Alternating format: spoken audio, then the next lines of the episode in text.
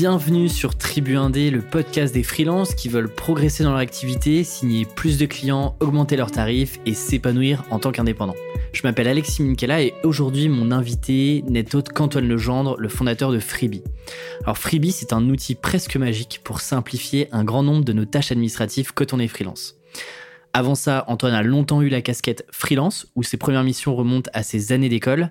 Pendant que certains préféraient traîner après les cours, Antoine, lui, perdait pas de temps et enchaînait ses missions clients. Et d'ailleurs, Freebie lui vient d'une frustration personnelle alors qu'il travaille en régie pour un client.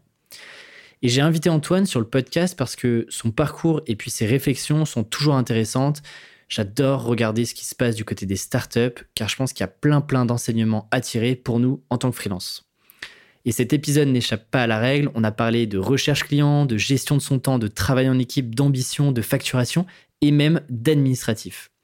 Alors avant de rentrer dans l'épisode, une dernière chose, vous êtes de plus en plus nombreux à avoir rejoint les newsletters Tribu 1D. Merci beaucoup. Pour les retardataires, ce n'est pas trop tard et ce n'est pas non plus un copier-coller de l'épisode, mais bien une ressource à part entière. En gros, dans chaque édition, je vous partage mes réflexions personnelles sur mon activité en freelance, mais surtout, je vous partage aussi des ressources qui m'ont marqué d'une semaine à l'autre. Vous avez donc accès à un contenu dense chaque semaine pour vous permettre de progresser et de vous questionner sur votre activité. Et j'ai d'ailleurs glissé un petit cadeau dans le premier mail. Pour s'abonner, c'est très simple, tribu1d.com. Et maintenant, place à notre discussion avec Antoine Legendre. Bonne écoute. Salut Antoine. Salut Alexis. Bienvenue sur, euh, sur Tribu 1D. Je suis ravi de, de t'accueillir. Ça fait un petit moment qu'on discute euh, tous les deux et puis que j'utilise euh, l'outil Freebie. Donc, je suis encore plus ravi de, de t'avoir sur le podcast. Et bah, pareillement, merci beaucoup pour l'invitation. Ça fait très plaisir de pouvoir échanger avec toi. Alors, je t'ai un petit peu présenté dans l'intro. Je me, je me, risque à refaire une, une, une, nouvelle intro. Tu me, tu me corriges surtout si, si je dis des bêtises. Mais aujourd'hui, tu es, es, le fondateur et le CEO de Freebie. J'ai essayé de le résumer en une phrase, tu me dis si c'est bon, mais l'objectif, c'est que c'est un outil qui, simplifie les tâches administratives au sens large pour les indépendants, que ce soit devis, facture, euh, déclaration URSAF, TVA. Est-ce que j'ai tout dit ou pas pour l'instant? Ça fait, ça fait le tour, tout à fait. Et tu as aussi été freelance. Euh, ça fait quoi? Ça fait presque un peu plus de 8 ans que, que, tu t'étais toi lancé en freelance sur, sur des sujets plutôt UX, design et UI. Donc euh, globalement, pour ceux qui connaissent pas vraiment, c'est la partie expérience utilisateur d'un côté et puis la partie interface, euh, c'est-à-dire ce qu'on voit sur un site, une application euh, ou un service sur Internet. On va y revenir, mais aujourd'hui, tu bosses encore avec des clients ou pas? Aujourd'hui, très très très très peu. Malheureusement, quand tu goûtes au freelancing, c'est compliqué de, t'arrêter. mais, euh, mais quand tu as un projet comme Freebie, euh, c'est plus trop possible de faire des missions à côté. Euh, par contre, ça m'arrive de dépanner des clients que j'avais avant de temps en temps ou faire des conférences ou des petits trucs comme ça qui sont plus ou moins rémunérateurs. Mais, je, me suis concentré maintenant à 99% à Freebie. Il y, a toujours l'extra euh, petit pourcent. Euh. c'est toujours difficile d'ailleurs. Je sais, je sais pas si, si, tu connais ça aussi, mais euh, je trouve que c'est toujours difficile de refuser des missions, quoi. Parce que tu as, toujours aussi cette peur. alors toi, tu l'as moins puisque tu es sur un autre projet aujourd'hui, mais tu as toujours cette peur de dire peut-être que demain je vais manquer de mission, autant en prendre maintenant, etc. Et tu as toujours ce truc de dire bah tu dis non à, à un nouveau projet, à potentiellement aussi de l'argent. Il faut pas, faut être honnête avec ça. Et moi, moi j'ai toujours du mal à dire bah non là là je peux vraiment plus rien prendre. tu vois, je laisse toujours une petite porte ouverte, quoi. Bah ouais, c'est trop compliqué. Surtout qu'en plus, quand tu dis oui à un client, bah, juste pour le rencontrer, le moment où ça se concrétise et tu commences vraiment à bosser sur le, produit, enfin le projet, il y a du temps qui se passe. Donc euh, donc c'est dur de se dire aussi non alors que on se loupe des opportunités qui auraient pu s'enchaîner facilement. Quoi. Non, c'est clair, c'est clair. Bon, rentrons directement euh, dans le sujet. Euh, je, je t'en parlais un petit peu en préparant l'épisode, mais l'idée c'est que j'ai envie qu'on prenne l'angle de Freebie et qu'on comprenne un peu les codes qui ont fait que bah, le produit continue de se développer, rencontre un, beau succès euh, sur cette cible d'indépendants et, qu'on puisse en tirer des choses et des enseignements euh, pour une activité de freelance en solo. Et, ce développement-là m'intéresse pour plein de raisons. D'abord parce que euh, bah, moi j'adore comprendre un peu les process et les méthodes qu'il y a derrière un projet, quel qu'il soit. Et puis justement, tu vois, j'aime bien aller chercher, et je pense que c'est ce qui fait aussi l'identité du podcast et de Tribu 1D, aller chercher des codes qui sortent de l'écosystème freelance euh, et souvent, moi, j'aime bien les regarder aussi du côté des startups et des bonnes pratiques, parce qu'il y a plein plein de choses à prendre. Donc, euh, donc je suis encore plus euh, content de, de pouvoir passer cette petite heure avec toi pour décortiquer un peu l'envers du décor chez Freebie. ma première question, elle est à propos de l'idée initiale, l'idée de départ de Freebie. Comment est-ce qu'elle arrive? De, de, quelle manière tu penses à la première version de Freebie? Freebie, c'est vraiment partie d'un problème personnel en fait et, euh, et j'ai pris une mission chez, chez Peugeot en 4 5 e donc du lundi au jeudi. Et d'habitude j'étais euh, avec des missions pas du tout en régie mais euh, plutôt de chez moi et je bossais pas avec pas de jour fixe en fait. Et, et, en prenant cette mission du lundi au jeudi bah je pouvais plus répondre au téléphone comme chez moi. J'étais en régie j'avais les temps de trajet et, et tout en fait ce que tu n'as pas quand tu chez toi. Quoi. Et, euh, et c'est à ce moment-là que j'avais vraiment besoin d'un outil qui permettait de gérer toute mon activité administrative, puisque j'avais que le vendredi pour euh, m'en occuper. Et le vendredi, en fait, bah, j'avais des clients à côté, et, au final, j'avais pas le temps de m'occuper de l'administratif le vendredi, alors je repoussais à chaque fois. Et, euh, et j'avais vraiment besoin d'un outil qui permettait de gérer toute mon activité administrative, mais qui soit pas simplement un Excel dans un SaaS avec une couche de design, mais vraiment un outil intelligent et adapté aux freelance. Parce que tu t'arrivais à savoir à, l'époque, t'avais donc t'avais avais Peugeot en 15 5 que tu que tu que sur lequel tu bossais, t'avais euh, quelques clients à côté et globalement l'administratif dans tout ça, t'arrivais un peu à calculer euh, combien de temps ça te prenait euh, par par semaine ou par mois? franchement, ça me prenait plus de trois heures par semaine à, gérer vraiment toute l'administratif. Euh, et, en fait, j'avais une dizaine de clients euh, en simultané à ce moment-là, donc du petit au gros client. Donc, euh, ça pas du tout la même taille de, projet, mais, mais c'est justement ça le problème, c'est que quand tu as plein de projets différents avec des tailles différentes, c'est que il faut que tout soit en temps et en heure, et la facture, compte, le devis, où l'en est, enfin, tout était vraiment en retard, quoi. Parce que attends, t'arrivais à gérer euh, ouais, une dizaine de clients en même temps, en plus de, euh, de la partie 4-5e qui était de la full régie. Donc en plus, euh, je suppose que globalement, si tu bossais pendant que tu bossais chez Peugeot, tu pouvais difficilement travailler sur, sur les autres projets ou répondre à 2-3 calls ou à répondre à quelques mails, je suppose, non? Bah c'est ça, quand t'es en free chez toi, tu peux répondre au tel, tu fais une pause, tu reprends et tout, mais quand t'es dans une boîte comme ça, c'est plus ou moins des missions où, où t'es comme un salarié en fait pour, euh, pour eux quoi. Donc tu es là du matin, tu rentres le soir, mais euh, tu peux pas en fait prendre les coups de tel euh, comme d'hab habituellement quoi. mais du coup ouais, je bossais dessus bah, le soir et le week-end quoi, et, et, le vendredi quoi. Mais, mais c'est vrai que j'avais des grosses journées. Mais, mais c'est ça qui m'a vraiment dit, c'est plus possible, quoi. Je, passe ma vie à, à, bosser avec cette mission alors que c'était pas le, le, but premier. Le but c'était de pouvoir gérer mon activité tranquille et pas avoir être pénalisé par l'administratif, quoi. Et, donc, ce que je comprends, c'est globalement, grosse frustration de ton côté, euh, parce que tu perds beaucoup de temps sur l'administratif. Et donc là, tu te dis, il y a peut-être une opportunité de faire quelque chose et de répondre à ta frustration à toi. Mais tu vois, il y a déjà plusieurs outils qui existent sur le marché. Parfois, euh, tu en as certains qui sont même gratuits, tu en as d'autres qui, en fait, sont des templates que tu peux télécharger et, remplir sur ton Excel, etc.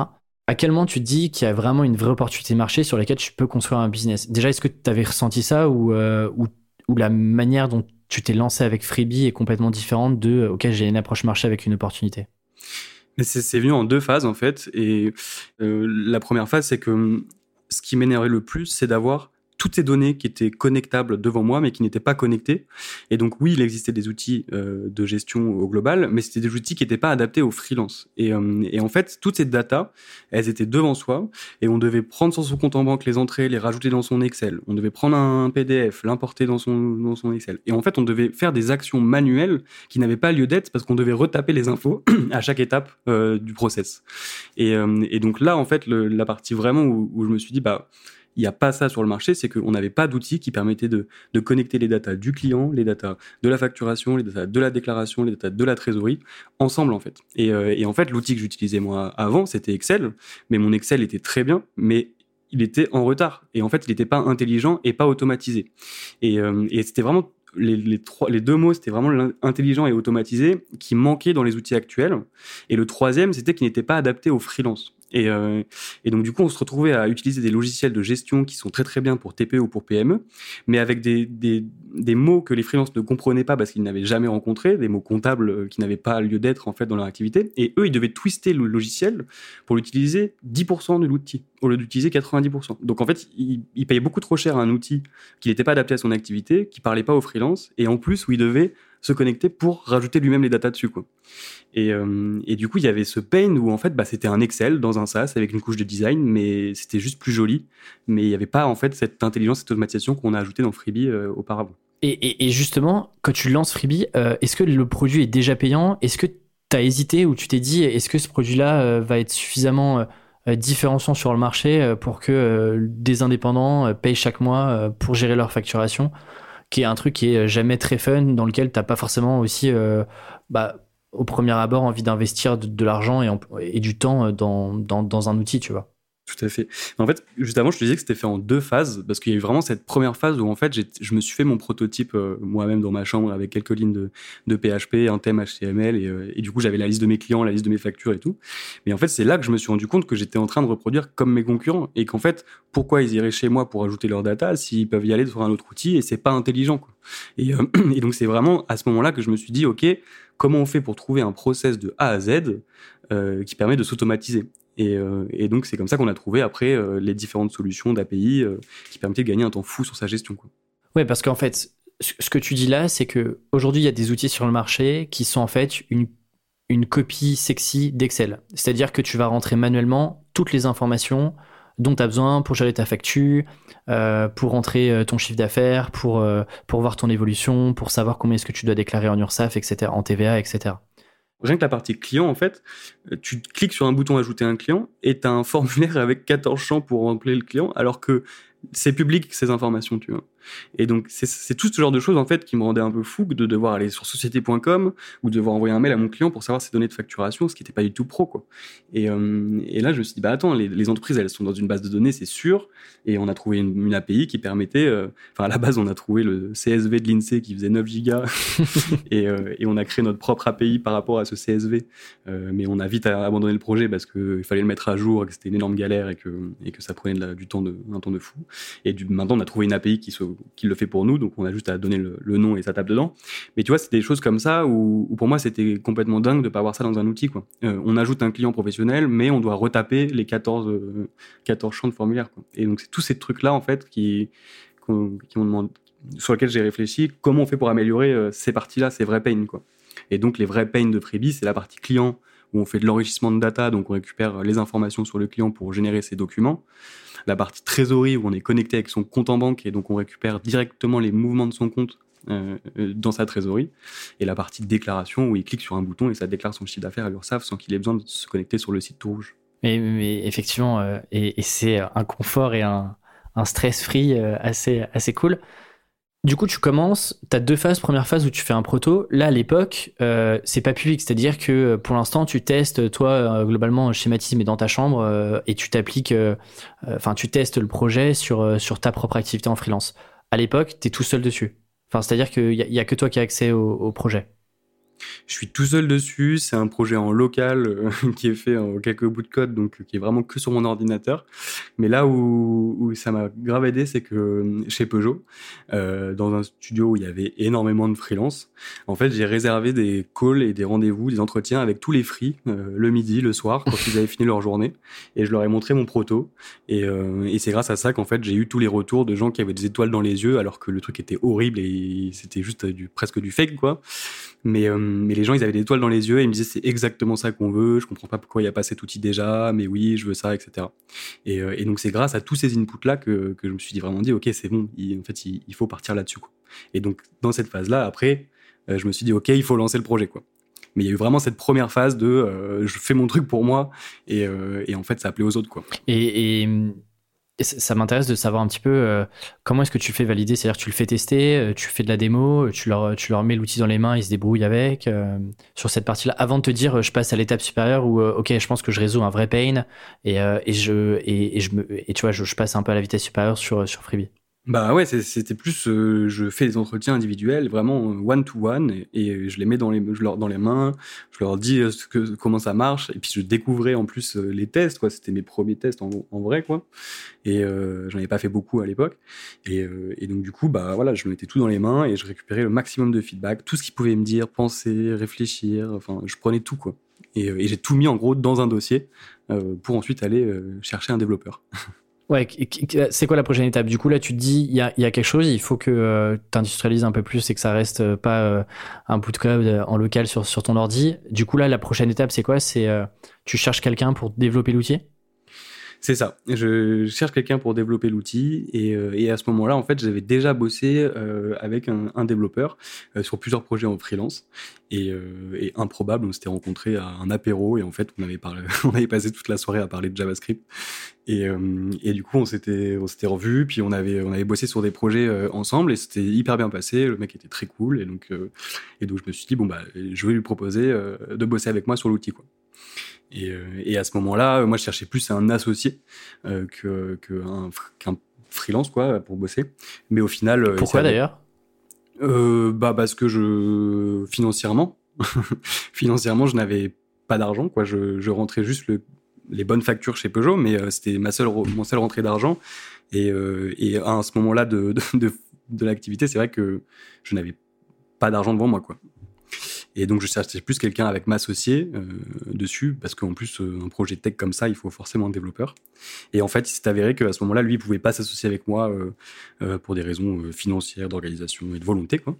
Et, donc, par contre, il m'a dit, le projet a l'air vraiment cool parce que je lui ai montré juste le concept avec le proto, les retours que j'avais eus, etc. Et il m'a dit le projet est vraiment cool, ça m'intéresserait de bosser dessus en freelance en revanche.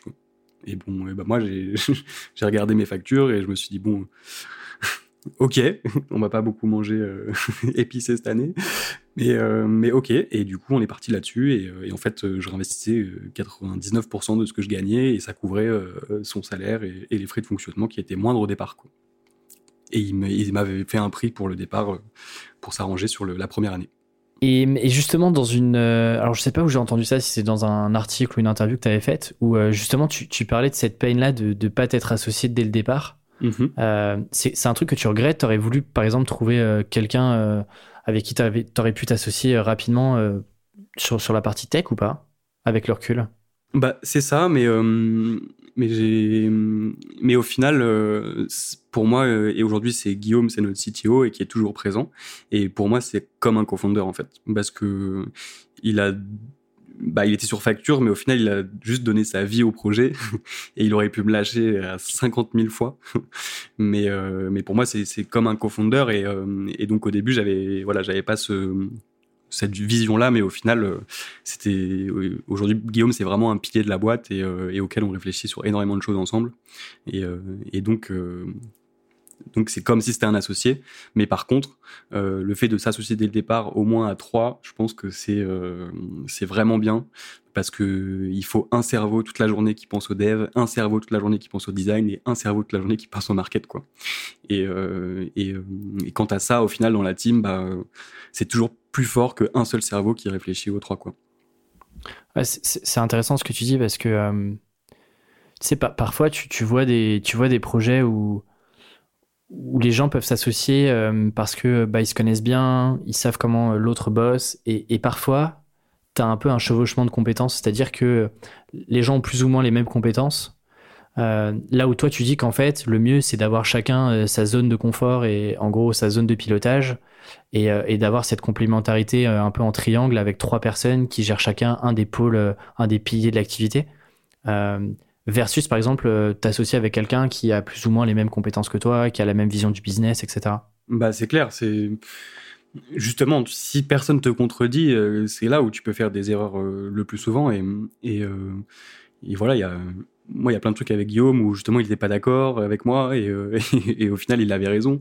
Et, euh, donc du coup, le, le fait d'avoir trois cerveaux, ça fait vraiment que tu as vraiment en même temps, as une, tu multiplies la force par trois de, de, la réflexion sur le projet parce que parce que moi j'y pense. Euh, enfin, 23 heures sur 24, je pense. Mais, euh, mais donc, du coup, quand tu as trois personnes qui pensent 23 heures sur 24 au projet, ça, forcément, ça émule des choses euh, meilleures. Et encore plus s'ils sont complémentaires, parce que du coup, la personne est référente sur le sujet. Et donc, c'est plus ou moins elle qui a le dernier mot auquel on fait confiance sur cette partie-là, puisque c'est son domaine. Mais ça veut pas dire que les autres domaines ne doivent pas intervenir dans la réflexion, quoi. Et au contraire. Moi aujourd'hui, Guillaume, euh, il me chevauche sur des sur des solutions UX que je mets en place et euh, quand il est pas d'accord et, euh, et s'il est pas d'accord, c'est que c'est intéressant parce que du coup, euh, sinon, c'est qu'il faut retravailler la chose, tu vois. Parce que du coup, aujourd'hui, donc tu restes encore le seul associé. Euh, Guillaume est, est, reste en freelance aujourd'hui et t'as pas d'autres associés dans la boîte, on est d'accord? Alors si Guillaume au final aujourd'hui il a des parts dans la société donc on est on est associé on a fini par s'associer quelques années plus tard. Et, et on a un troisième associé du coup qui est un partenaire qui nous a rejoint récemment qui nous aide à booster l'activité de, de Freebie. Sur la partie en plus marketing, je suppose, du coup, si, si on a le trois piliers, est-ce que, est -ce que j'ai bon ou pas? Tout à fait. et, justement, est-ce que toi, euh, tu vois, je, vois ces associations-là, je les trouve aussi intéressantes quand tu es freelance en solo. C'est-à-dire que euh, généralement, tu te lances et tu es tout seul et tu prends des, petites missions que tu peux prendre en tout cas tout seul. Et je me rends compte que avec ton développement et avec les opportunités que tu peux générer en termes de missions, en termes de réseau, etc., bah de plus en plus, euh, tu vois, moi, je tends à faire des missions un peu plus conséquentes, mais que je peux pas forcément réaliser tout seul. Et donc, j'ai besoin de, travailler souvent en binôme. J'aime bien travailler en binôme sur mes missions.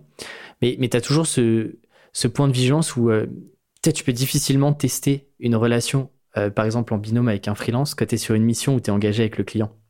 Euh, du coup, je, je, me demande, toi, est-ce qu'il y, y, a des choses que tu as pu tester, que ce soit avec Guillaume ou d'autres, euh, qui pourraient aider par exemple des freelances qui veulent euh, travailler en binôme sur leur mission, mais qui savent pas vraiment si euh, si tu as un bon fit, si en fait il y a une bonne complémentarité entre les entre les profils et que ça peut tu vois pour limiter un peu le risque que la mission se passe se passe pas super bien quoi.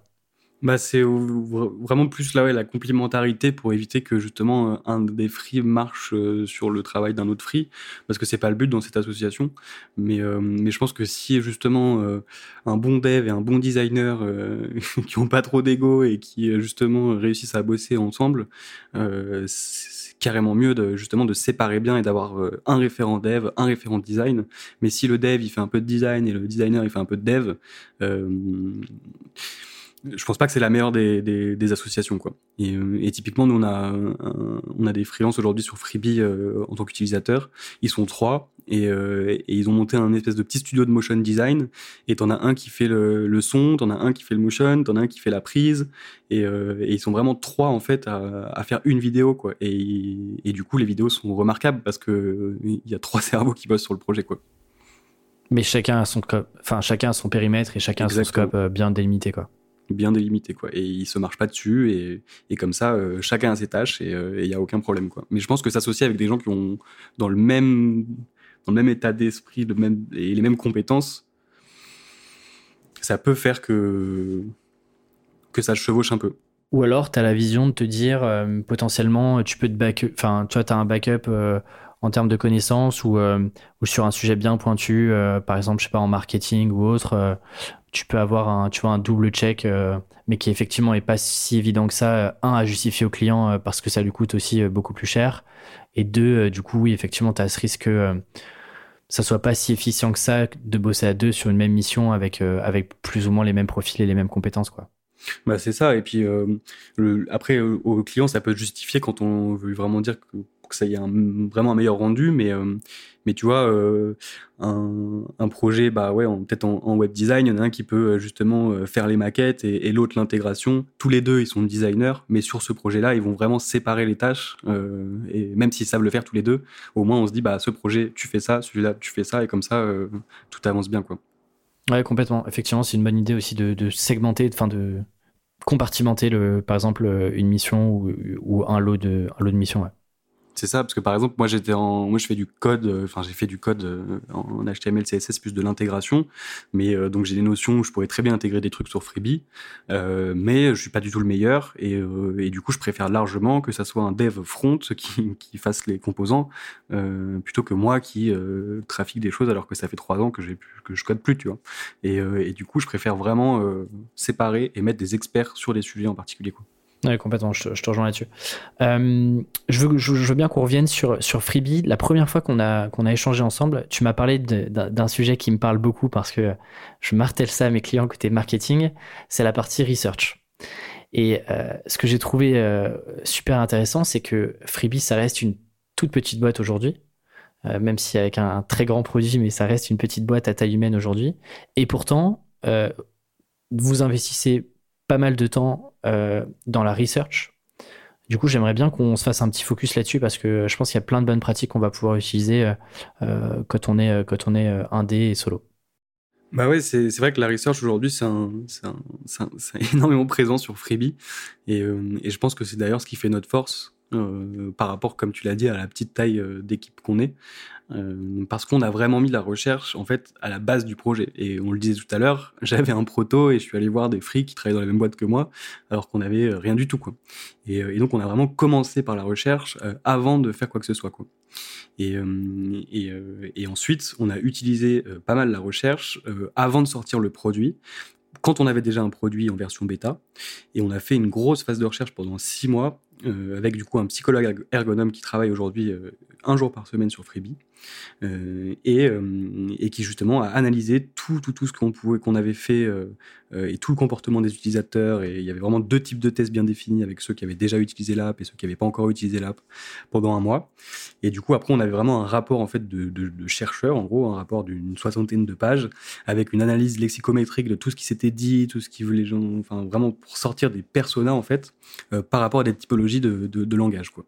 Euh, et, c'est notamment là-dessus qu'on a trouvé le tutoiement, que les gens ils voulaient tutoyés plutôt que vous voyez.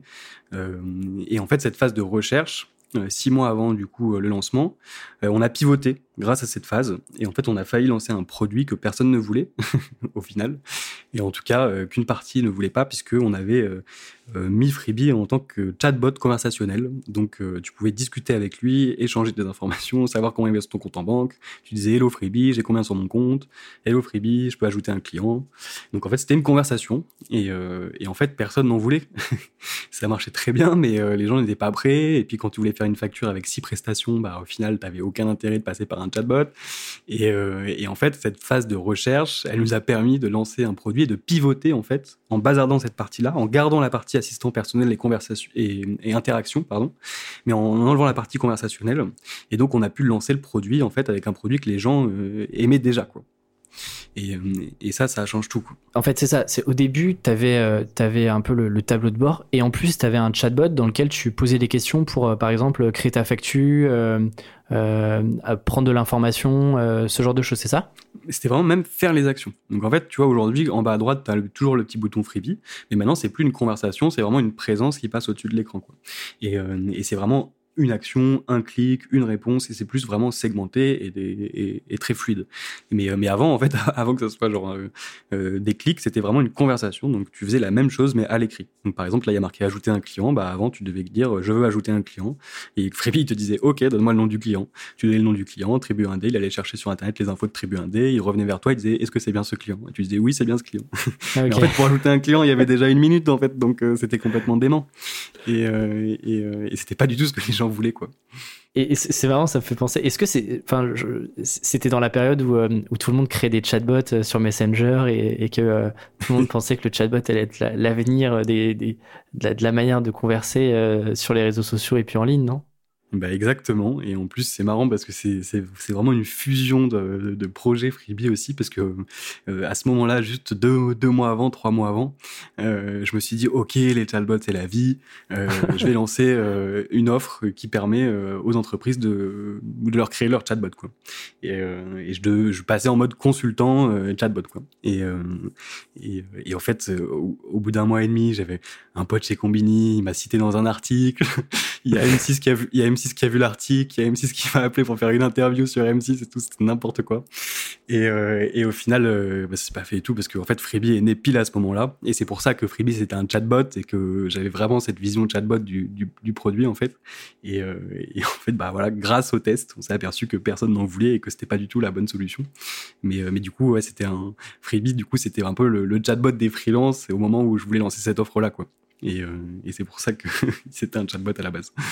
Alors, tu parles d'une research qui dure six mois, avec en plus un psychologue. Euh, pourquoi est-ce que, sachant que tu avais commencé à, poser toi des briques un peu de research euh, sur des entretiens que tu faisais plutôt qualitatifs, etc., pourquoi avoir décidé de, en tout cas, de travailler avec quelqu'un euh, un petit peu externe au business, avec euh, cet angle-là de, de, psychologue, d'analyse, versus faire ça toi en interne, de ton côté aussi, en posant toi-même les questions, en menant toi-même les guides d'entretien, etc., etc.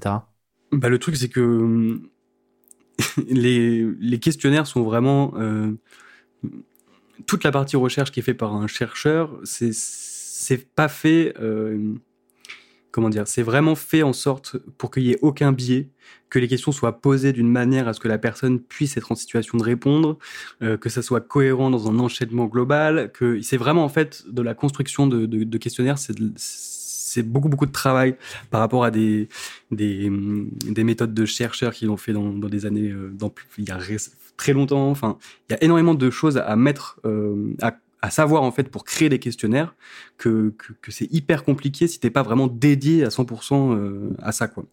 Et, euh, et, donc du coup je sais que je savais que la qualité serait forcément euh, beaucoup plus importante sur avec quelqu'un qui réalise justement tous ces questionnaires. Et la deuxième chose importante c'est que quelqu'un qui est extérieur à la boîte, les gens se confient beaucoup plus. Ça veut dire que moi quand je fais passer des tests c'est toujours très bien. c'est toujours bien, c'est beau, c'est magnifique, c'est le meilleur outil, c'est tout ça quoi. Mais euh, mais en fait, les gens sont pas sincères parce qu'ils sont conditionnés au fait que c'est moi qui les crée, tu vois. Enfin donc du coup, ils sont ils sont pas sincères au fond d'eux, tu vois, même s'ils le veulent, tu vois. Et donc d'avoir quelqu'un d'extérieur, et eh ben les gens ils osent, il y a plus de de, de frein quoi, il y a plus de barrières, ils y vont direct et ils, donnent vraiment tout leur avis quoi. Et, euh, donc ça ça a pas de prix d'avoir quelqu'un euh, dessus. Et, le troisième point c'est pour la partie vraiment euh, rapport quoi, parce que moi je suis incapable de faire un rapport d'une telle qualité que que Alan m'a fourni à ce moment-là quoi. Et, euh, et ça, ça s'apprend du coup dans, parce qu'il est psychologue du travail. Et, euh, ça se prend comme ça, quoi.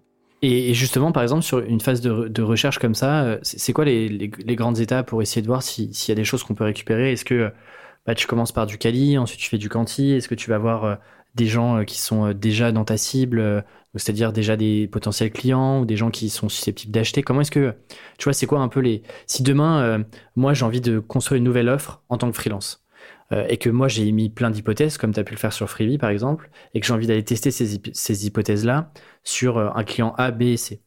Euh, tu vois, par, quoi je pourrais commencer par rapport à ce que vous avez fait sur Freebie Comment est-ce que bah, tu, démarres un peu une recherche de la bonne manière? Ce qu'on a fait nous pour euh, pour justement euh, répondre totalement à cette question, c'est qu'on on, s'est dit comment on fait pour avoir des gens quoi.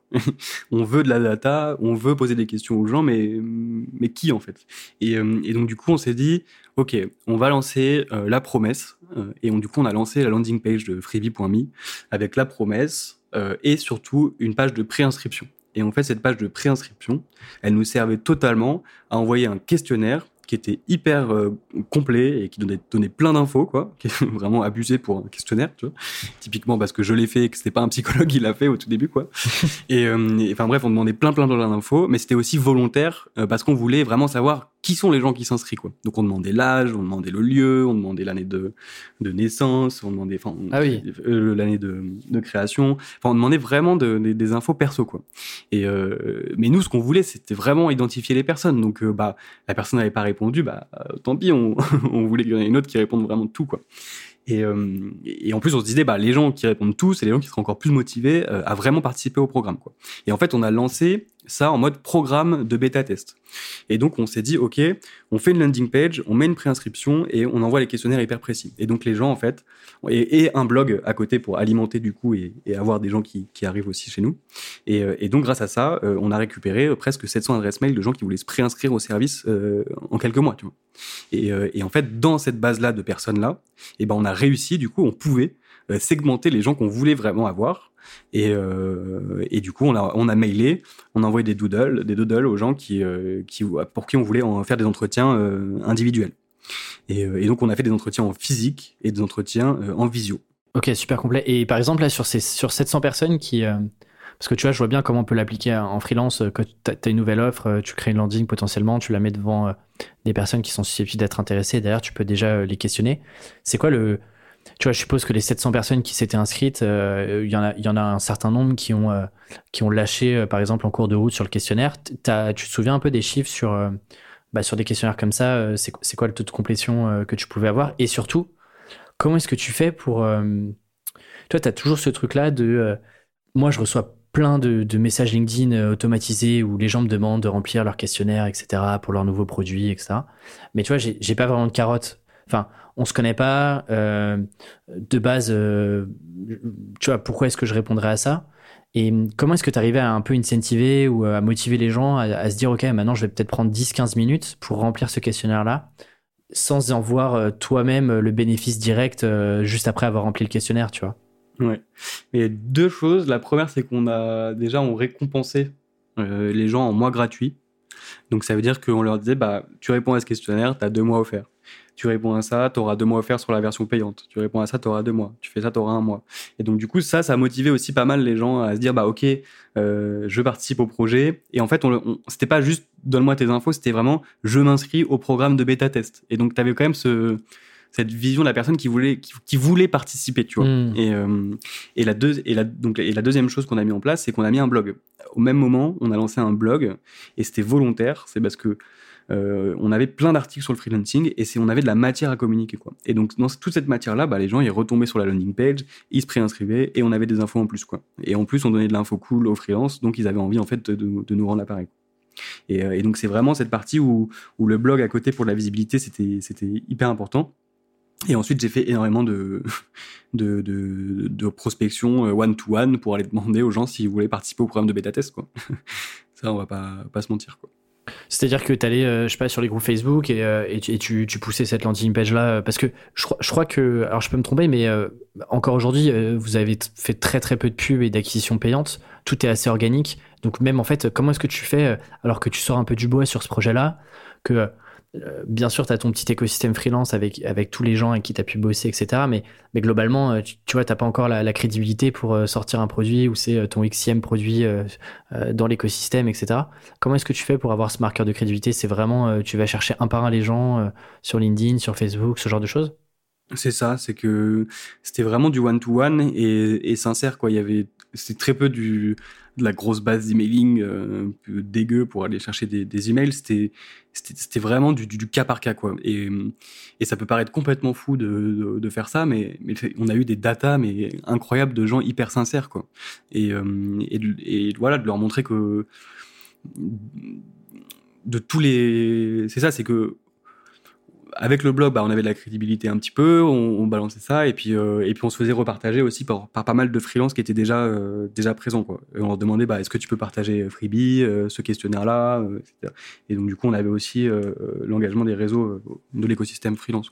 Mais mais c'est vrai qu'au départ bah c'est beaucoup de one beaucoup de, de mails, beaucoup beaucoup d'interventions pour pour essayer d'être visible quoi. Et, et d'ailleurs, c'est quoi un petit peu, par exemple, sur les entretiens qualitatifs, c'est quoi les, les, grosses thématiques que tu abordais Maintenant que les, gens euh, savent un peu à quoi ressemble l'outil et, moi-même j'utilise. Tu vois, ça m'intéresse de savoir un peu euh, sur cette phase de recherche là, c'est quoi les grosses thématiques que vous abordiez avec les freelances pour un peu mieux euh, cerner bah, pourquoi est-ce que Freebie serait pertinent pour eux? Ça date un peu, hein c'était il y a trois ans, mais il y avait vraiment toute cette partie sur l'utilisateur lui-même. Pourquoi en fait il est en free Qu'est-ce qui l'a motivé à passer en freelance Quel est son besoin actuel dessus quoi? Pourquoi en fait il est il a un pain et pourquoi il cherche un outil aujourd'hui. Euh, et euh, la troisième phase était euh, plus sur son utilisation à lui. et donc là, il y avait toute une phase aussi de, tests à l'intérieur où on avait des, parcours bien définis. Et on leur disait, bah là, comment tu fais pour créer une facture, comment tu fais tout ça. Et, donc sur cette deuxième phase de test, on avait quand même aussi l'outil à montrer. Donc c'était un, un, ensemble des deux. Quoi. Ok, trop intéressant. Et je rebondis sur ce que tu disais tout à l'heure, sur le tutoiement. Euh, en fait, la, question m'intéresse euh, même à titre perso parce que euh, moi, pour Tribu tu vois, je me suis beaucoup questionné sur le fait de tutoyer ou de vous voyer. Alors, j'ai pas fait de recherche pour savoir ça, mais du coup, ça m'intéresse juste sur cette question bien précise là. Si t'as un peu de data là-dessus, sur notamment sur la partie recherche, qu'est-ce qui vous a fait penser que justement le tutoiement était plus intéressant que utiliser le vouvoiement dans, dans le cas de Freebie? Tout à fait. On a cette recherche-là. On a, il y a aussi une partie en fait, c'était vraiment sur la représentation de l'assistant personnel. Et dans cette, recherche, euh, c'était, ça allait justement plus loin que ça, et c'était vraiment, ok, c'est, qui Freebie pour toi? Euh, et, euh, et du coup, on, en posant toutes ces questions de la forme, du fond, et en fait c'était vraiment une question, c'est est-ce que tu veux qu'il te tutoie ou est-ce que tu veux qu'il te vous voit, tu vois. Et, euh, et, du coup les gens nous disaient bah en fait non, je euh, là justement la compta c'est lourd etc. J'ai pas envie que qu'on me vous voit avec des mots trop compliqués, tu vois. J'ai envie qu'on me parle en mode cool, que ce soit sympa et que ça redevienne cool de faire sa compta quoi. Et c'est tout ce genre d'infos qu'on a eu euh, qui nous dit bah ok en fait on peut pas se permettre de vous voyer les gens pour pour mettre ce, cette barrière de glacial à l'entrée quoi. Et, euh, et, donc euh, ça va en phase aussi avec de, la proximité qu'on a avec nos utilisateurs qu'on voulait euh, montrer dès le départ et qu'ils sachent dès la première ligne de notre site. Quoi. Ouais, et effectivement, du coup, en plus, maintenant, ça se ressent sur tout le site. C'est-à-dire que le tutoiement, il est utilisé partout, même sur le blog de mémoire? Partout, partout, partout. Le H1 de la homepage, c'est au tutoiement. Effectivement. Euh, Aujourd'hui, c'est combien d'indépendants qui utilisent euh, l'outil euh, Après, ça, ça, fait combien d'années maintenant? Ça fait 3-4 ans que, que Freebie existe? Enfin, en tout cas, qui est vraiment lancé officiellement on a créé la boîte en mars 2017. On a lancé le produit après un an et demi de développement, donc en juillet 2018 euh, et de recherche. Et, et donc depuis, ça fait deux ans bientôt qu'on est online. Euh, et malheureusement, on communique pas sur le nombre d'utilisateurs, mais ce que je peux te dire, c'est qu'aujourd'hui, on aide plusieurs milliers de freelances au quotidien dans leur gestion administrative. Juste question, euh, question euh, intéressée comme ça. Comment ça se fait que c'est un choix de pas communiquer dessus ou c'est euh, c'est quoi? C'est par rapport au marché Par rapport au marché, par rapport aux concurrents, parce qu'on a tous le frère du pote d'un cousin qu'on connaît qui fait la même chose. Et, euh, et, que si personne ne sait, personne ne sait, et que si une personne ne sait, tout le monde le sait. Donc euh, on a pris le choix de ne pas en parler, comme ça euh, on le maîtrise. Et, et puis voilà. Très bien, très bien, pas de problème. Et justement, là, sur, sur le développement de la boîte, où est-ce que tu en es aujourd'hui? Je comprends que là, aujourd'hui, tu es focalisé à 99,9% sur, sur Freebie. Globalement, ça veut dire quoi? Ça veut dire que tu as suffisamment de clients aujourd'hui pour, pour passer euh, à plein temps dessus. Euh, le développement fait que euh, c'est sur la bonne track pour générer suffisamment? Où est-ce que tu en as un peu là-dessus? Bah écoute, ouais, c'est ça, c'est qu'aujourd'hui on commence à avoir un, utilisateur qui nous met, qui nous vraiment à l'aise, quoi. Et, le but, ça va être plus comment on veut le faire vraiment évoluer et plus on est, plus, on va vite, hein, on va pas se, on va pas se mentir. Mais, euh, du coup, aujourd'hui, on a eu la, chance d'avoir justement un partenaire euh, euh, qui est rentré le troisième associé, qui a aussi apporté de l'argent dans l'entreprise et qui nous permet du coup de, encore plus se développer plus rapidement. Mais le but, vraiment, c'est depuis le départ, c'était de l'autofinancement et c'était de réussir vraiment à, construire un produit qui soit autosuffisant sans qu'on ait besoin de, de financement externe. C'était vraiment ça le but à la base. Et pourquoi d'ailleurs, euh, effectivement, tu as souvent cette opposition et, j'ai l'impression, alors est-ce que c'est un biais que moi j'ai de confirmation euh, ou euh, c'est un, un, sujet qui m'intéresse beaucoup et donc du coup je vois que ça aujourd'hui, mais tu vois, j'ai l'impression qu'il y a de plus en plus une confrontation nette et en tout cas un peu plus publique sur des boîtes qui se lancent, des startups qui derrière vont aller chercher le plus rapidement possible des fonds pour justement accélérer plus rapidement. Et de l'autre côté, tu as euh, des boîtes qu'on appelle bootstrappées, c'est-à-dire qui sont euh, autofinancées, autogérées, et avec une croissance euh, peut-être un peu plus saine, mais justement peut-être aussi un peu plus lente. Toi, tu t'inscris clairement dans, cette deuxième catégorie de boîtes que moi j'appelle un peu plus saine.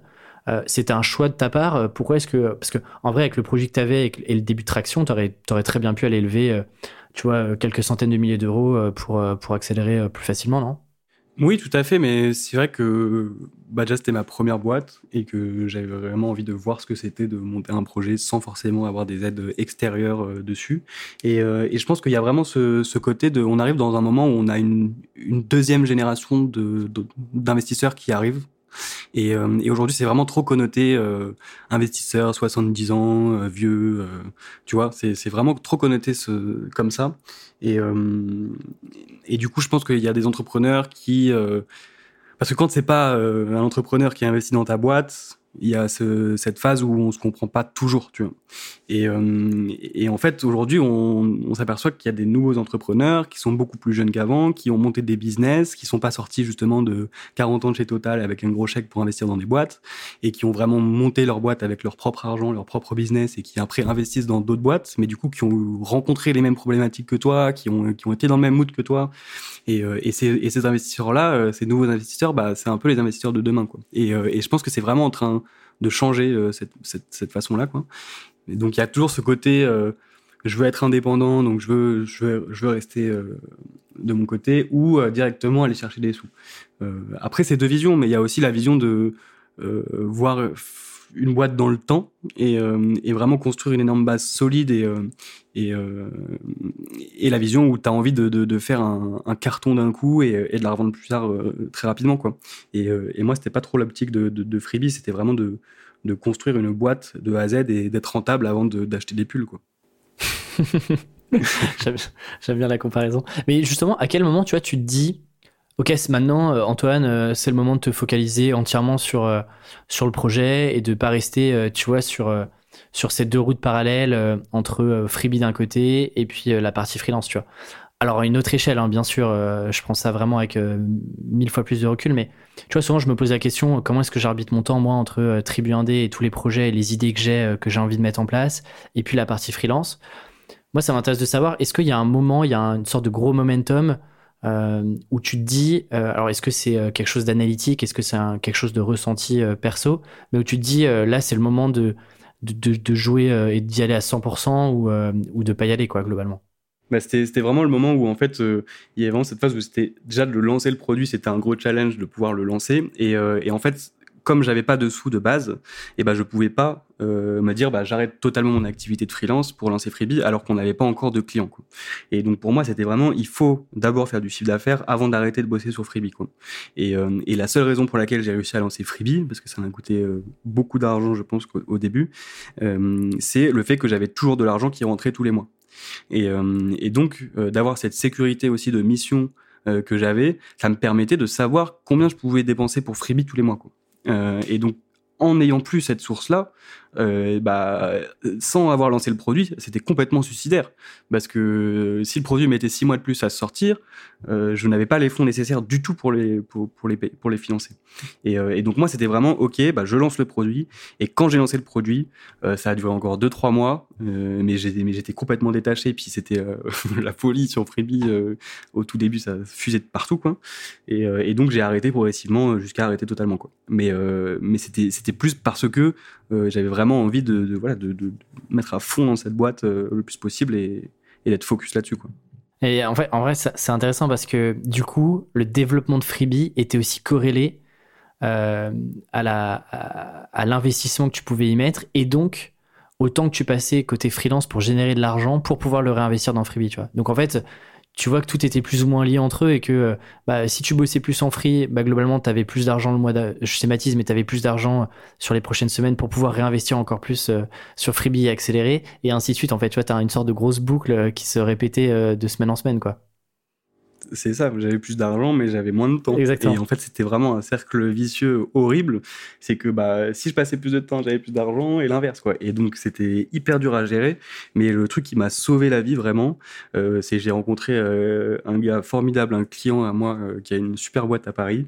Et, et j'ai bossé avec lui en freelance pas mal de temps. Et, et, en fait, il y a des bureaux qui sont libérés. et il m'a dit, bah, si tu veux, tu mets Freebie dans les bureaux la moitié de la semaine. Et l'autre moitié de la semaine, tu bosses pour moi. Et, euh, et j'ai dit, mais grave. Et en fait, du coup, j'avais un bureau, j'avais deux équipes, mais je pouvais juste switcher d'écran pour euh, switcher de projet. Et donc, du coup, j'avais la liberté. Le deal, c'était OK, mais par contre, c'est en fonction de la charge de travail. Et il a dit OK. Et donc le but c'était bah si j'ai bossé trop sur Freebie, bah finalement je passais ma demi-journée sur Freebie euh, et au contraire bah je passais la journée sur Bridge et en fait j'ai changé de, projet comme ça tu vois. Et ça m'a permis en fait d'avoir euh, plus ou moins un salaire fixe que je savais qu'il allait tomber parce que je respectais le nombre d'heures que je passais au final euh, et de pouvoir vraiment switcher et de pas être non je peux plus bosser là pour ce projet parce que je suis pour lui etc. C'était vraiment en fonction de la charge de travail et, il m'a laissé cette opportunité là et, je le remercie encore vivement parce que sans ça j'aurais jamais pu avec les temps de trajet et tout, euh, switcher sur deux, euh, deux projets la moitié de la semaine. Quoi. Ok, c'est excellent.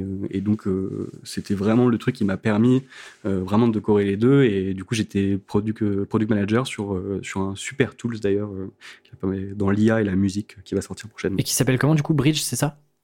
Qui, qui s'appelle Bridge.audio.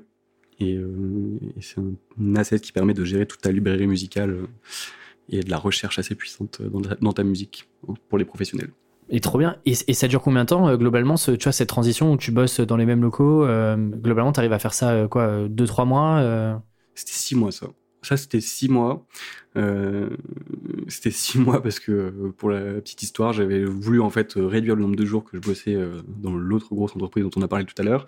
Et, euh, ils n'ont pas voulu parce que c'était trop compliqué administrativement. Et donc, euh, j'ai dit au revoir et, euh, je suis parti chez, chez ce client-là. Et, du coup, j'ai bossé pendant six mois dessus. Et, après, j'ai arrêté de bosser pour l'autre produit, mais j'ai gardé les bureaux. Ah, le, le, bon deal. euh, et, et, justement, tu, tu, est-ce que tu prenais encore du plaisir, toi, euh, à être freelance euh, pour ce client-là, alors que tu avais ton propre projet? Pourquoi je te pose la question? Parce que je trouve que parfois, euh, et, tu, et, tu, me dirais si tu es d'accord avec ça, mais certains sont un peu critiques sur le freelancing en disant que bah, en réalité bah, t'es pas vraiment si loin d'un job salarié sauf que bah oui t'es payé plus mais globalement tu bosses pour un projet qui t'appartient pas vraiment tu switches de projet en projet euh, tous les deux mois trois mois et, que du coup en fait il n'y a pas vraiment d'accomplissement personnel au sens où on peut te le vendre côté freelance. Et, euh, tu vois personnellement moi je, je, je vois vraiment mon activité au-delà du simple fait de gagner oui effectivement plus d'argent mais je trouve que justement tu as une position un peu plus privilégiée sur chaque projet. Euh, moi, je le vois bien euh, parce que je bosse avec beaucoup de startups et, je connaissais euh, ce milieu-là de l'intérieur où il y a quand même pas mal de politique, qu'on se le dise. Et là, du coup, tu t'échappes un peu de ça. Euh, alloues aussi ton temps et t'es dispo comme tu veux. Et puis, bah, tu choisis aussi les clients et les projets pour qui tu as envie de bosser. Donc, tu vois, moi, ça me correspond beaucoup plus que, que, que, d'être salarié globalement. mais du coup, quand tu as un projet à côté, euh, qui est ton propre projet sur lequel tu passes du temps et, sur lequel tu as, la totale maîtrise. Est-ce que toi, tu prenais euh, autant de plaisir à bosser justement pour des clients euh, à côté? Bah, À ce moment-là, en plus, c'était hyper particulier parce que nous, on était dans la phase où on, venait de lancer, euh, pratiquement on allait lancer, on lançait à ce moment-là, quoi. Euh, dans la phase où on était euh, à la recherche et à l'UX dans l'autre projet, tu vois. Et donc, du coup, ça m'a fait un peu genre l'ascenseur émotionnel de on lance et en fait la moitié de la, la moitié de la journée, bah on lance pas, tu vois. On est en UX et l'autre moitié de la semaine, on est on lance, on lance. Et, et donc, du coup, il y avait ce gap en fait de maturité des projets qui m'a euh, qui m'a voilà qui m'a un peu chagriné. Mais au final euh, c'était vu le en fait la team que c'était le fondateur du produit euh, l'évolution qu'il y a derrière et, et la, la, qualité du produit euh, en fait moi j'adore créer. Donc c'était un plaisir pour moi de de pouvoir faire toute la toute, toute l'UX quoi. Et, et, du coup, je t'ai posé plein de questions d'un coup, mais peut-être tu as un, un, un, avis ou toi une autre prise de position sur, sur ce que je te disais juste avant, sur le fait que bah, beaucoup disent que en fait, le freelancing, c'est ni plus ni moins qu'un job de salarié plus plus où tu es payé un peu plus, mais euh, globalement, tu bosses toujours sur un truc qui t'appartient pas vraiment, quoi. Bah, moi, je suis pas forcément d'accord parce que, au contraire, tu vois, quand tu es salarié, euh, ça, t'appartient encore moins. Et, euh, et, au final, et, au, contraire, tu vois, de bosser sur des, sur des projets où, justement, comme tu disais, tu as parfois plus d'importance et qu'on t'écoute plus parce que tu es un expert sur un sujet moi, c'est pas du tout un truc auquel j'ai remarqué. Et justement, si euh, j'avais pas pu avoir cette liberté d'être freelance, j'aurais pas du tout pu euh, switcher mes deux journées comme ça, mes, deux projets euh, d'un bureau à l'autre, d'une demi-journée à l'autre. Euh, on est dans un mood de salarié, quoi. C'est le fait que j'étais en free qui m'a permis d'avoir cette, flexibilité de malade. Et, tu vois, au bureau, bah, les gens, ils, ils flippaient un peu parce qu'on n'était pas du tout dans la tech, on était dans la musique. Et, ils me voyaient là le matin, là le soir, ils pensaient que je dormais dans les bureaux. ils me voyaient le week-end, ils, ils, ils rendaient fous, quoi. Mais mais, mais, mais c'est vrai qu'on oublie quand même que euh, c'est quand même une. Enfin, pour le coup, je trouve que c'est quand même une position de d'être indépendant. C'est une position qui est, euh, c'est une position qui est super privilégiée, quoi. Parce que soit tu te dis, déjà, je trouve que c'est le moyen le, le plus euh, simple entre guillemets de euh, générer de l'argent par toi-même. C'est-à-dire que tu peux beaucoup plus facilement signer ta première mission en freelance versus commencer à générer tes premiers euros sur un projet que tu as lancé du jour au lendemain globalement.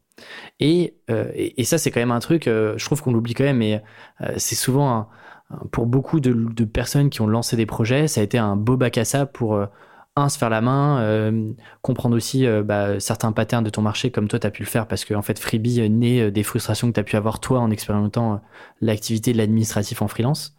Et, je trouve que ça, effectivement, je trouve qu'on oublie vite la position privilégiée que tu peux avoir en étant freelance, où c'est un bon sas aussi quand tu as envie de monter un projet derrière euh, c'est intéressant d'avoir cette, cette période freelance indépendant euh, qui peut te permettre de, bah de, de réduire encore plus le risque que tu as de te lancer, de tout mettre, euh, de mettre tes œufs dans le même panier, de te lancer et puis te dire merde, il faut que je fasse du chiffre super vite avec ce projet-là, sinon j'ai plus rien pour manger quoi. Bah ouais, et, c'est ça. Et le, en étant freelance, tu peux être très vite opérationnel aussi sur cette partie-là, donc, euh, donc carrément, c'est faut pas hésiter justement à avoir ce, ce petit projet-là comme ça. Ouais. Alors, c'est marrant parce que tu bossais avant en free pour des clients. Aujourd'hui, euh, tu es, aussi un client pour plein de free puisque euh, tu t'es entouré euh, de, très bons free dont je sais que tu es très très content. Euh, du coup, ça m'intéresse de savoir, toi qui est maintenant passé de l'autre côté et qui travaille avec des freelances que tu, que tu payes, est-ce que toi, tu as remarqué parmi les free avec qui tu bosses des patterns ou des bonnes pratiques communes que tu pourrais que tu pourrais nous partager à la fois, je, sais pas, sur leur travail, leur orga, la manière de communiquer avec toi. Est-ce qu'il y, a des choses que tu vois que toi, par exemple, tu faisais pas forcément quand tu étais freelance Bref, des choses que tu aurais peut-être aimé euh, savoir quand, quand, toi tu quand toi, étais en freelance et que tu t'observes euh, chez, chez les, avec les free euh, avec qui tu bosses? Bah déjà, je reçois des belles factures. J'aurais bien aimé avoir quelque chose qui centralisait tout au même endroit. Parce que bizarrement, tous les freelances sont sur Freebie quand ils bossent avec nous. Euh, non. Euh... Pas étonnant. non, euh... non c'est pas une condition hein, pour bosser avec nous, je te rassure. Mais, mais en tout cas, je le prends très mal si je reçois une facture d'un autre logiciel. mais euh, sinon, j'ai non, j'ai pas forcément de truc qui me vient à l'esprit euh, sur la sur la partie travail. Ouais. Ok. à la limite, je peux te reposer peut-être la question. Comment est-ce que tu gères du coup la, la, le travail que tu as avec ces freelances là Est-ce que chacun est autonome sur son scope? Est-ce que tu fixes tu fixes tu vois, c'est quoi la manière de travailler en termes de projet? Est-ce que, euh, je sais pas, vous faites des points toutes les semaines euh, C'est quoi un peu la relation qui existe entre toi, qui est, qui est, déjà passé par le freelance, et donc tu comprends un peu aussi euh, toute leur mentalité, leur état d'esprit, et puis la réalité, qu'est-ce qui se fait aujourd'hui entre des freelances et puis Freebie? C'est la proximité euh, et le fait qu'on est tout le temps connecté en fait. C'est déjà tenir au courant, c'est juste pour moi la base. Et, euh, et en fait, c'est le fait d'être toujours disponible et toujours connecté en fait. Et, euh, et tu vois, on a Slack et en fait, bah on a il n'y a pas de il a pas vraiment de on se fait un point pour ça évidemment qu'on en fait pour des trucs bien précis mais, mais moi je suis plus dans l'optique où, où j'ai envie de bosser avec des experts qui sont meilleurs que moi et, euh, et d'aller chercher vraiment des gens euh, bah, qui vont m'apprendre des trucs tu vois. Et euh, et, donc, du coup, bah, je leur fais entièrement confiance sur plein de sujets, bien que je valide énormément de trucs, mais, euh, mais je leur fais totalement confiance. Et donc, c'est plus, voilà, déjà, c'est le pas bosser avec n'importe qui, parce que c'est pas parce que c'est facile d'arrêter de bosser avec un free que, que, c'est pas une galère de ouf de bosser avec un mauvais free. Et, et donc, c'est vraiment s'assurer que ce soit le, le, bon freelance qui soit réglo. Et, ensuite, instaurer cette relation de confiance avec eux pour qu'il y ait aucune gêne, aucun doute, aucune chose mal dite euh, mais qu'ils euh, aient vraiment euh, envie de bosser avec Freebie et, et que ce soit hyper fluide ensemble. Et, et aujourd'hui, ça se passe plutôt bien. Je bosse avec des experts du coup sur plein de sujets différents. Tout est fait en temps et en heure. J'ai pas besoin de relancer les gens. Ils m'envoient tout et, je suis très content de leur taf. Et du coup, toute la com, elle est, sur Slack. Est-ce qu'il y a des points, je sais pas, par mail où ils te font par exemple un bilan de, tout ce qui a été accompli dans la semaine Il y a des points de com quand même ou c'est de manière vraiment asynchrone, enfin de manière totalement directe, notamment sur Slack? euh, pas mal de visio, euh, pas mal de visio et de, de, de, call, euh, mais sinon c'est tout le temps vraiment du, Slack quoi. C'est euh, on se tient au courant et, euh, en fait on va plus se tenir au courant tout le temps en temps réel que à certaines parties quoi. Et de, plutôt que de regrouper en fait les infos et de les donner tous d'un coup dans une réu, nous on va plus le donner directement et on va le traiter quand on peut quoi. Et, euh, et, ça nous permet du coup de jamais être en retard sur des sujets, de jamais avoir des choses qui n'ont pas été dites ou que quelqu'un de la team ne sait pas. Et, euh, et, comme ça, tout le monde sait tout euh, tout le temps quoi. Et, euh, et, du coup que voilà, il y a aussi cette transparence entre les entre les gens. Il n'y a pas d'infos qui est cachée euh, entre les différents freelances. Euh, tout le monde connaît la vision, tout le monde connaît ce qu'on veut en faire. Et, ouais, c'est le fait d'être transparent et de et de toujours en tant que freelance tenir au courant le client. Moi, j'adore quand les freelances ils m'envoient un message pour me dire j'en suis là, j'ai fait ça, il reste ça, on en est là. Est-ce que tu peux valider ça? Enfin, de tenir vraiment au courant. Et, de, et voilà, et que ce soit sincère et d'instaurer cette relation de confiance directement avec, avec les gens. Quoi. Là, aujourd'hui, tu as, combien de frics qui bossent, qui bossent avec toi sur Freebie? Écoute, aujourd'hui, on est 7 là, mais, euh, mais à chaque fois, ça change énormément. Quoi. Et euh, typiquement, on est en train de sortir un petit produit euh, qui nécessitait de prendre deux développeurs en plus.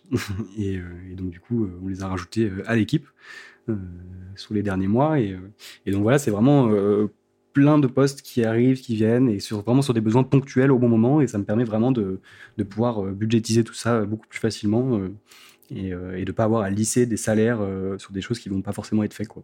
Et euh, je sais que là, je propose, je demande quelque chose, c'est devisé, on se met, on se met d'accord sur un prix à la journée. Je sais que ça va durer tant de temps à peu près d'un côté, on se met d'accord sur un prix et on avance comme ça, et on voit les factures à la fin et, et on avance, tu vois. Et mais après, par contre, je suis vraiment chiant sur les gens avec qui je bosse quoi. Dans quel sens? Bah dans le sens où déjà euh, si je j'ai beaucoup de mal à partir avec quelqu'un où j'ai pas eu de recommandation où il n'y a pas une visibilité sur le travail qui a été effectué auparavant.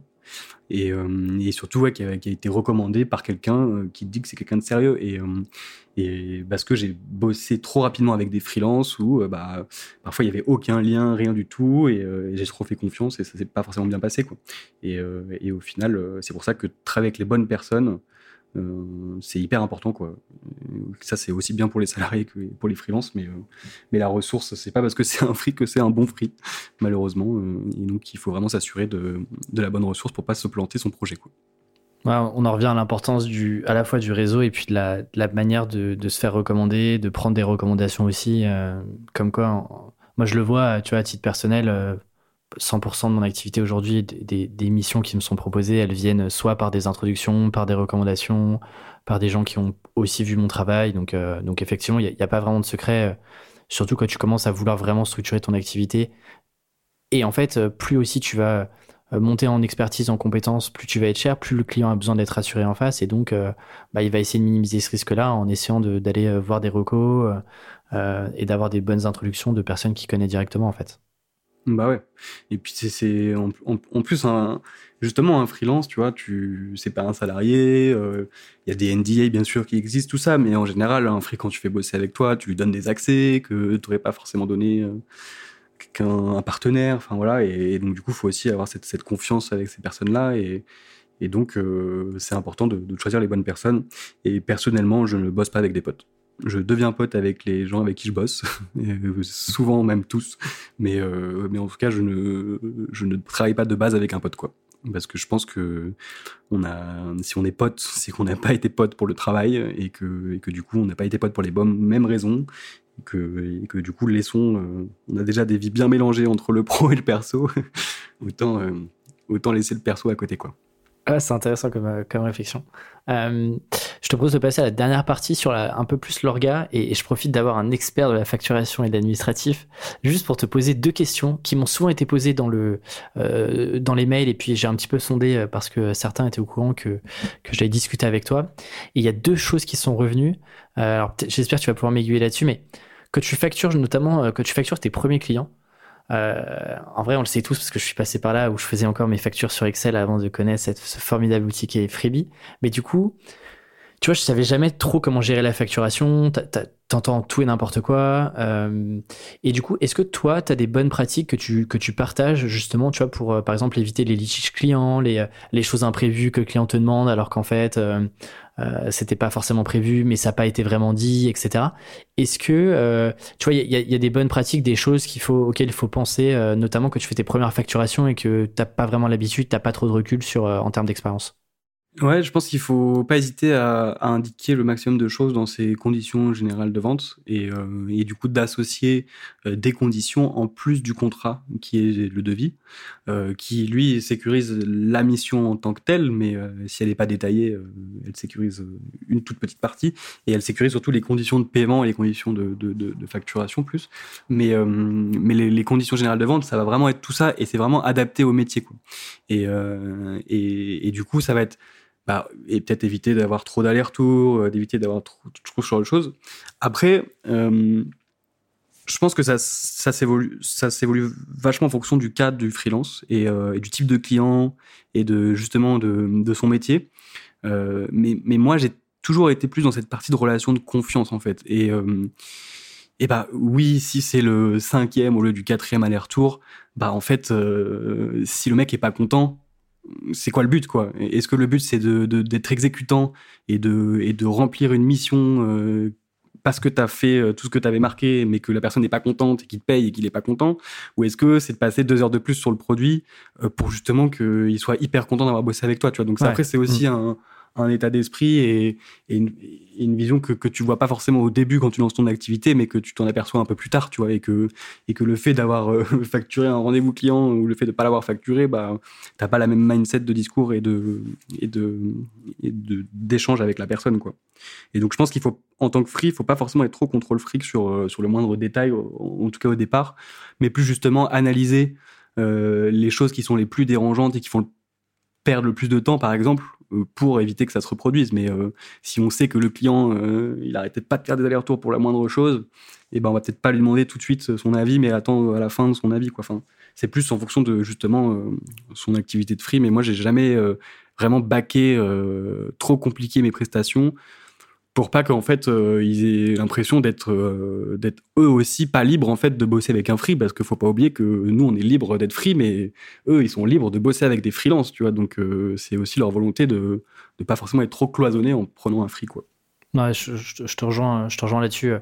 D'ailleurs, je, sais, sais pas si c'est une bonne pratique de, le dire là, mais au tout début, moi, j'avais par exemple sur mes tout premiers clients, j'avais pas forcément de CGV. En fait, l'objectif c'était que le client soit le plus content possible, et donc effectivement, comme tu le dis, euh, bien sûr qu'au début, euh, euh, quand je regarde mes premières factures, j'y passais beaucoup, beaucoup de temps par rapport à un retour sur investissement pas, pas énorme, mais en fait, c'est le début, il faut accepter ça. Dans tous les cas, tu as du temps et donc tu pas de clients. Donc, ce temps-là, tu l'aurais pas forcément utilisé pour, sur d'autres clients, donc autant le faire. C'est ça. Puis surtout que toi, tu fais un devis où tu as marqué engagement 6 mois ou l'autre qui a marqué engagement zéro mois, bah en fait euh, le, client lui euh, il a pas il pas envie d'avoir d'être contraint donc il va choisir euh, où il n'y a pas d'engagement quoi. Et, donc il aurait pu passer à côté d'une opportunité juste pour un truc qu'il aurait pu sécuriser six mois alors que si le mec est content de toi il n'y a pas de raison qu'il arrête en fait au bout de six mois avant six mois. Ouais, bien sûr, bien sûr. Et, et toi, tu vois sur, sur Freebie, le nombre de factures et de devis que tu dois avoir passé. globalement, tu sais, on, on, se demande toujours quelle doit être la place du devis, quelle doit être. Est-ce que euh, dans le devis, on doit vraiment euh, tout noter Est-ce que derrière, on, se back avec une proposition commerciale qui rentre un peu plus dans le détail, etc.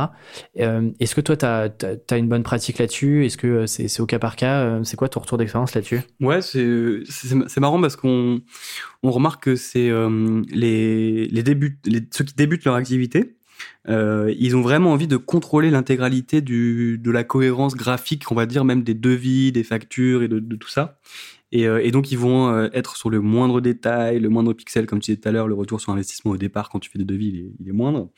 Euh, mais on s'aperçoit qu'en fait, eux, les freelances, quand ils ont un, certain nombre d'années d'activité derrière eux, ils s'en foutent complètement d'avoir un devis moche ou d'avoir un, une facture pas belle. Eux, ce qu'ils veulent, c'est de, sécuriser leur, enfin, c'est de, travailler vraiment pour, la mission et, ils passent beaucoup moins d'importance à la partie vraiment euh, cohérence globale de leur, de leur facture. Quoi. Et, et, du coup, globalement, euh, alors dis-moi si moi c'est une bonne pratique, mais moi le devis, je le vois vraiment comme, euh, comme, un, tu vois, comme un document de réassurance. C'est-à-dire qu'avant d'envoyer un devis à mon client, jamais euh, j'envoie mon devis comme ça un peu à froid.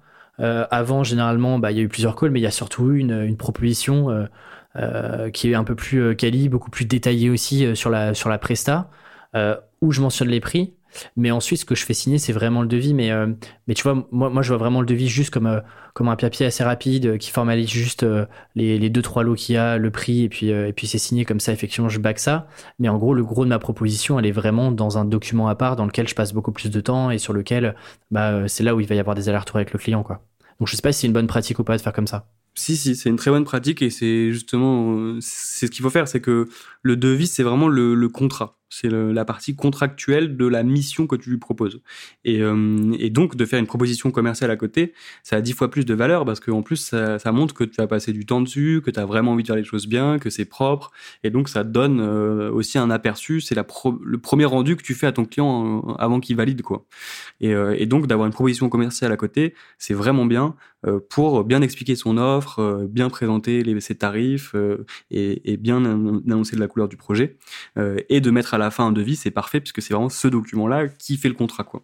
Donc souvent, c'est ce qu'on voit, c'est que les gens, ils, font leur devis, mais ils accompagnent une proposition commerciale aussi à côté. Quoi. Et, euh, et ça, euh, bah, pareil, c'est plus sur les, les, freelances qui ont justement eu un peu de bouteille. Et euh, alors que les, les, au début, les freelances se concentrent sur le devis et ils veulent tout mettre dessus. Quoi. Ouais, ce qui n'est pas forcément la bonne pratique. C'est ça, parce qu'en plus, c'est pas forcément lisible d'avoir six pages de devis écrits en tout petit, mais, mais donc c'est pour ça que voilà, c'est bien d'avoir deux parties plus la partie euh, euh, commerciale où tu vas pouvoir euh, argumenter tes choix et, donner un peu du, de l'envie qui te prennent, et le côté vraiment contractuel pour te sécuriser sur cette prestation-là. Mais tu vois, on parlait de, des cas différents. je travaille aussi avec des recruteurs en freelance en tant qu'utilisateur Freebie, bah eux, ils ont besoin d'être backés absolument. Parce que le, si la boîte rappelle le candidat, finalement un mois après, ils travaillent plus ensemble et que d'un mois après, ils le prennent, et bah il y a plein, plein, plein de conditions en disant, bah ça, tu me dois X% du salaire si le mec est pris un mois après.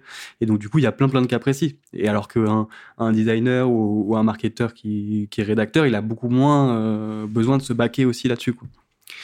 Après, un graphiste qui met une faute d'orthographe dans son, dans son visu, bah, c'est mieux d'être baqué. Quoi. Et, et, ça, euh, typiquement, euh, pour être baqué euh, contractuellement parlant, il faut que ça arrive dans ton devis et non pas dans ta profession commerciale. C'est ça. C'est vraiment le devis dessus. Après, si tu n'as qu'une proposition commerciale qui est tournée en devis, ça peut se. Tu vois, ça peut se, se, jouer d'avoir tout au même endroit.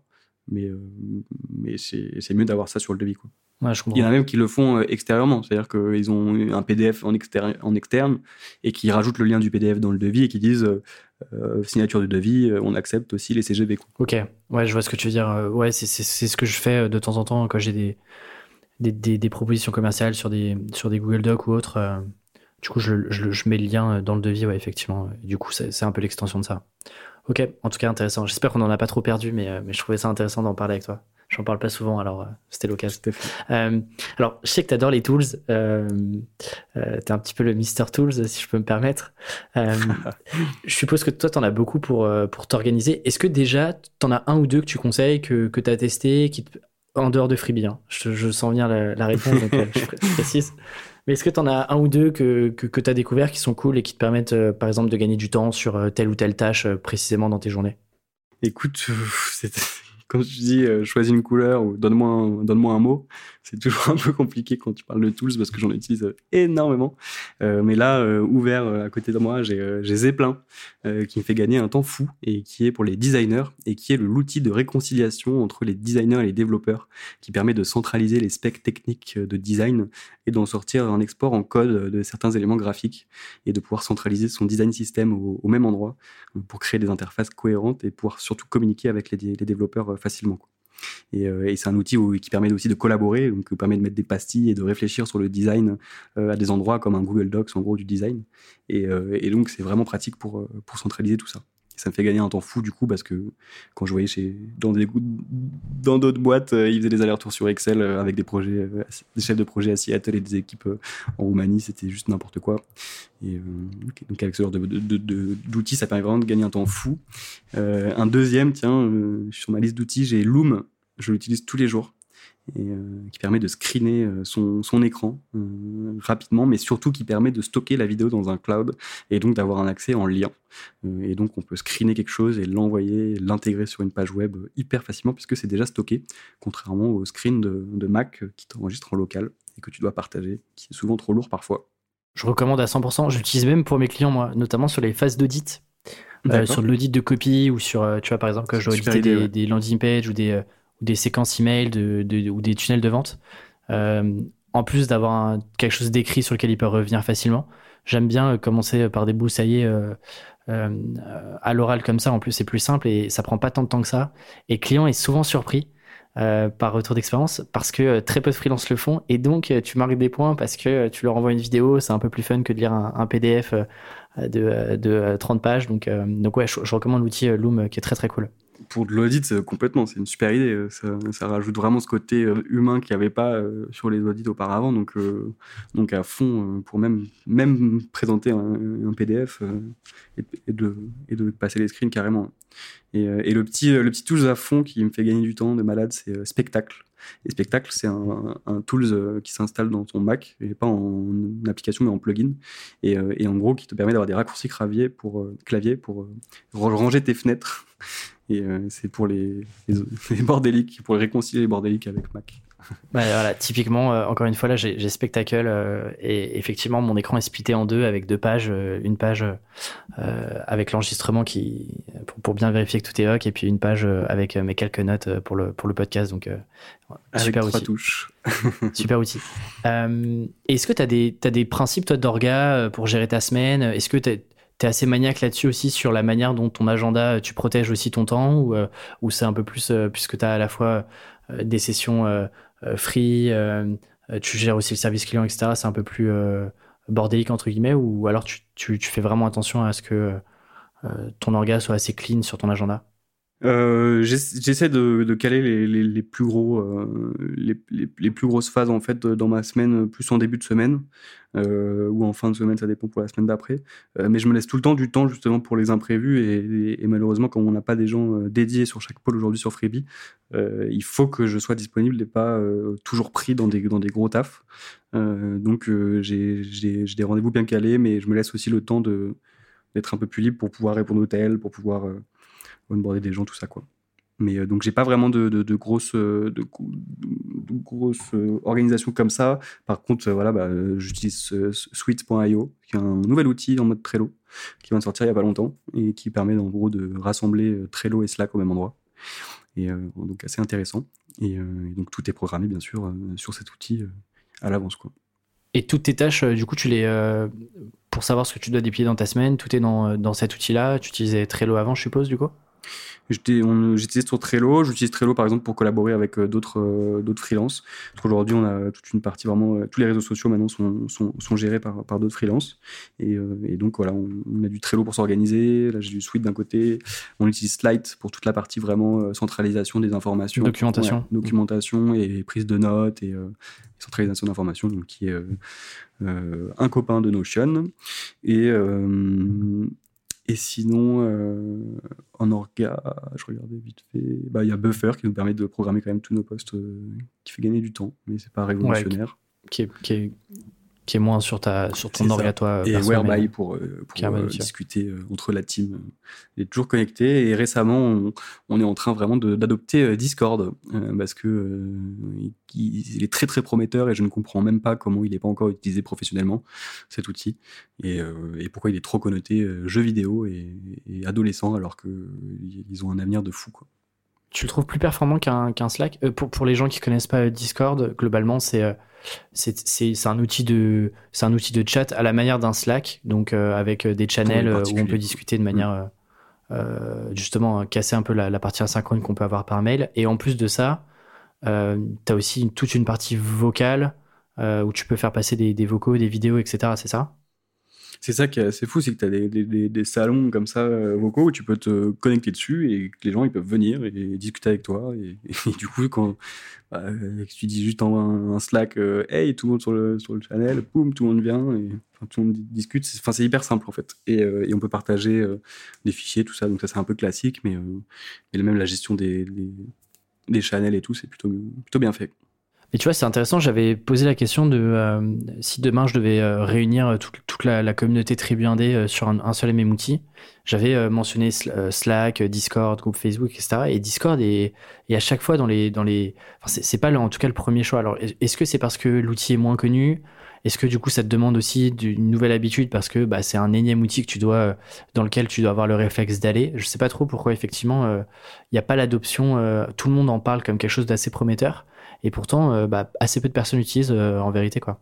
Bah c'est un ouais parce qu'en fait toute la communication est tournée autour du game et du, jeu et de l'adolescent en gros quoi et euh, et, je sais pas pourquoi mais c'est qu'il est bah, je sais que c'est bizarre mais moi en sachant ça de l'orientation du produit j'avais jamais j'y avais jamais vraiment prêté attention et, euh, et, pour moi, c'était connoté game en fait. Quoi. Et, euh, et c'est pas mon délire. Et pour moi, c'était pas pour moi en fait.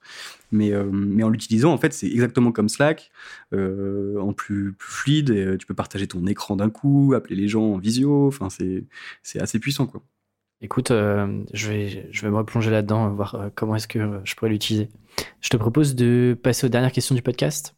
Je voudrais revenir sur, euh, sur, sur un truc que j'ai vu sur LinkedIn. Impossible de, de mettre la main sur le, le, la personne qui avait partagé ça, mais euh, en gros, euh, elle posait la question euh, aux freelances euh, de quel mot, en gros, caractérisait le plus leur quotidien. Et donc, tu avais trois choix. Tu avais entrepreneur, freelance et indépendant.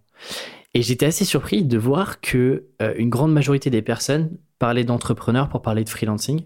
Euh, et moi, c'est un truc sur lequel je, je suis pas tellement d'accord parce que je trouve que il euh, y a plein de, points effectivement euh, qui se rassemblent entre des indépendants et des entrepreneurs, mais il y a aussi beaucoup beaucoup de points et l'état d'esprit est quand même pas le même. Toi, qui es aujourd'hui un entrepreneur avec un projet où tu as décorrélé ton temps de, de, ton, de ton boulot, globalement, c'est quoi, c'est quoi les, grandes différences que tu vois entre bah, ta vie d'indépendant et puis aujourd'hui ta vie d'entrepreneur?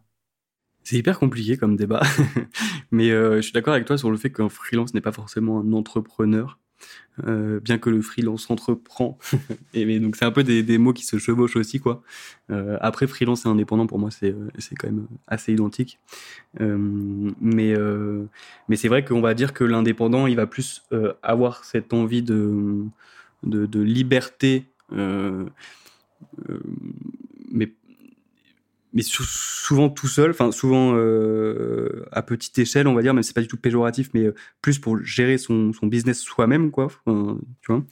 Et, et l'entrepreneur, il va plus être dans la vision de d'aller regrouper des indépendants pour en faire une boîte, tu vois. Mmh, bien sûr. Et mmh. euh, je sais pas, il y a plus cette euh, je pense que ce, cette notion de groupe est plus présente dans la partie entrepreneuriat que et association que la partie euh, freelance et indépendant quoi mais euh, c'est vrai que c'est assez, compliqué de, parler là-dessus mais c'est vrai que ouais, il y a toujours cet éternel. Je me souviens encore d'un épisode euh, avec Rémi Rivas au tout début du podcast, donc ça devait être je sais pas le 4 ou 5e épisode du podcast, donc il y a plus d'un an.